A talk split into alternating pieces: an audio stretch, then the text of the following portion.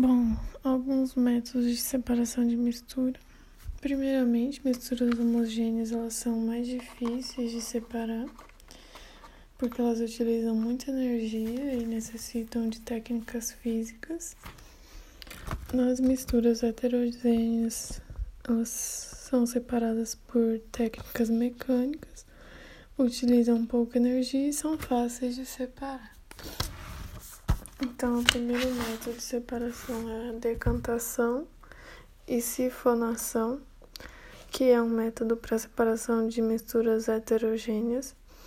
A decantação é um processo bem lento, em que a mistura ela fica em repouso até que o componente sólido se deposite no fundo do recipiente. Então, é, separa misturas entre sólido e líquido, como areia e água. Então eles esperam um tempo até o sólido ir para o fundo e aí depois é, colocam o líquido em outro recipiente. Na sifonação, a mangueira é, ocorre ao mesmo tempo, fica em repouso até o sólido ir para baixo do recipiente.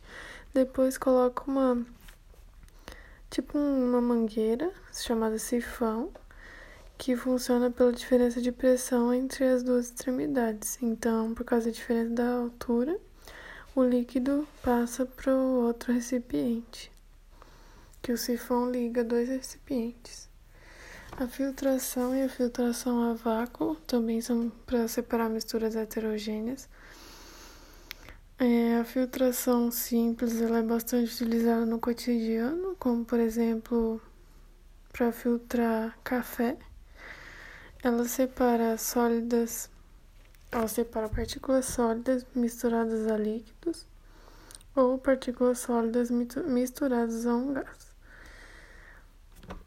É, já na filtração a vácuo, ela tem auxílio da gravidade, então é, ela é usada para sólidos muito pequenos. Então o funil é uma peça de porcelana com furos. E ele é colocado em cima de um kitazato, que é um instrumento de vidro com saída lateral. Então, a pressão exercida pelo ar atmosférico acelera o fluxo de líquido que passa pelo papel filtro, que seria o, o filtro de ban. Bom, funil de decantação também é para separar misturas heterogêneas. Ela separa misturas entre líquido e líquido, líquidos imissíveis entre si, como a água e o óleo, são aqueles líquidos que não se não se misturam, né? Então, primeiro eu pego o líquido de baixo e depois troco o recipiente e pega o de cima. A centrifugação também é para separar misturas heterogêneas, separa partículas sólidas de líquido. Então, centrifuga e aí o recipiente ele deita, ele fica na horizontal, fazendo com que a força centrífuga puxa, puxe as partículas sólidas. Então, daí a partícula, a parte líquida fica em cima e a sólida embaixo. É... Outros tipos são a catação, por exemplo, catadores de lixo, separa a lata do plástico, etc. A ventilação, que separa sólidos por densidade. Então, ergue o vento ou o ventilador leva o sólido mais leve, como por exemplo para separar a palha de amendoim, você ergue a palha é levada pelo vento porque ela é mais leve. A levigação ela separa pedras preciosas de terra, areia e é por diferença de densidade também. Separação magnética ou imantação separa material ferroso de outro sólido.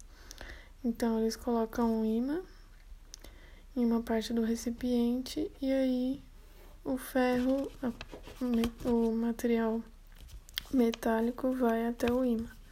E aí sobra o outro que não é metálico. A peneiração, que separa sólido e sólido, como por exemplo os grãos, por diferença de diâmetro. A sublimação fracionada, que é usada na naftalina, gelo seco e no iodo, sai do sólido, vai para o vapor e sólido de novo. Liquefação fracionada, todos os componentes são gasosos. Então, ao resfriamento das substâncias para chegar no estado líquido, a mistura é submetida à destilação fracionada e aí os, as substâncias gasosas são recolhidas em regiões superiores, enquanto as líquidas ficam em regiões inferiores. A destilação simples e fracionada separam é, mistura homogênea, baseado na diferença de temperatura de ebulição.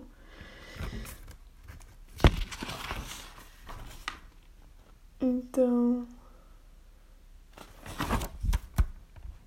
a mistura colocada no balão é submetida a uma fonte de aquecimento. Então, com o aumento da temperatura, entra em ebulição e começa a passar para o estado vapor.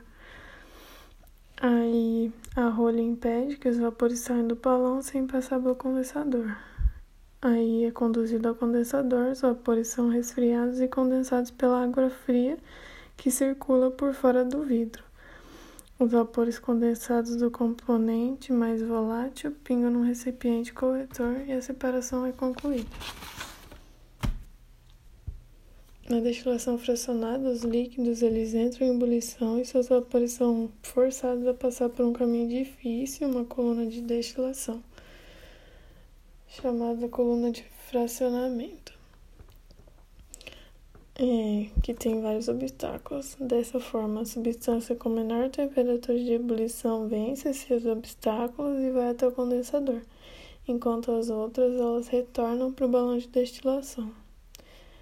Ela é muito usada para processo de refino de petróleo, porque por meio desse processo é, é, obtém-se diferentes frações do petróleo, como por exemplo a gasolina, o querosene e o diesel. E também tem a floculação, que tem água suja, por exemplo, e aí aplica o agente floculante e faz com que a sujeira vire flocos. Depois usa outras separações para retirar esse floco que, que é formado no fundo do recipiente.